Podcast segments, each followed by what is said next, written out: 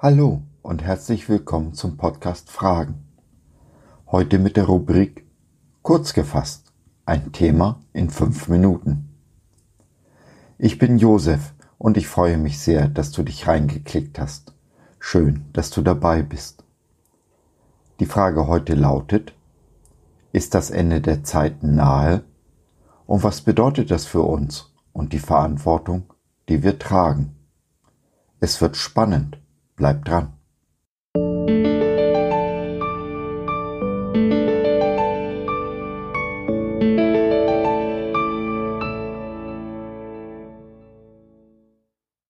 Ja, ich persönlich bin felsenfest davon überzeugt, dass das Ende der Zeit nahe ist.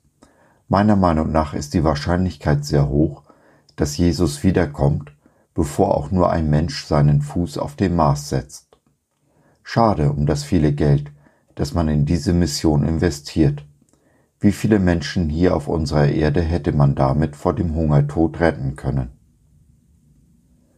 Es läuft so viel schief in unserer Welt, genau wie Jesus es vorausgesagt hat.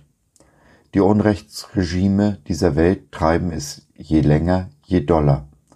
Und es wird immer deutlicher, dass auch unsere so in Ehren gehaltene Demokratie ihren Zenit überschritten hat. Es geht rapide bergab. Dazu möchte ich eine provokante These aufstellen.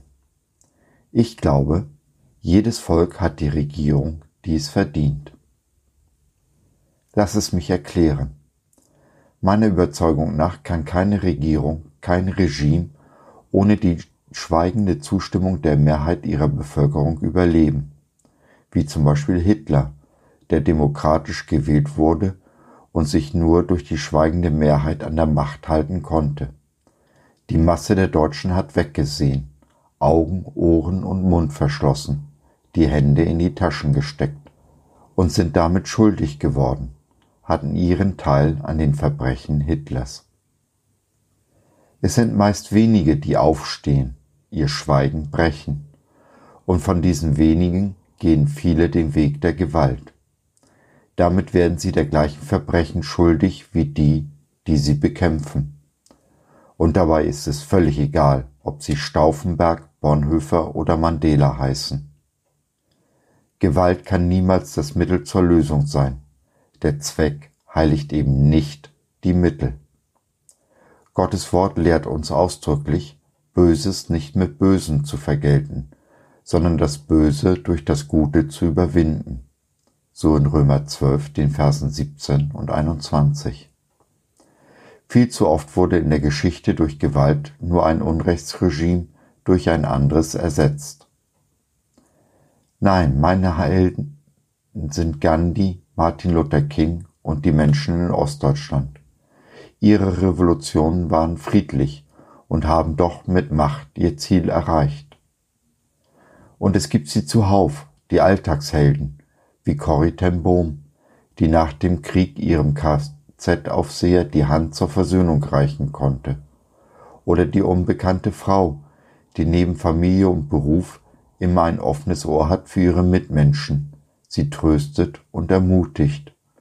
Mit dem Mann an ihrer Seite, der sie so sehr liebt, dass er noch nicht einmal im Traum daran dächte, sie mit seiner Sekretärin zu betrügen.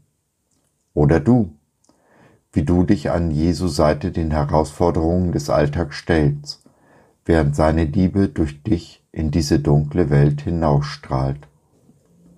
Mein größter Held aber ist natürlich der größte Revolutionär aller Zeiten.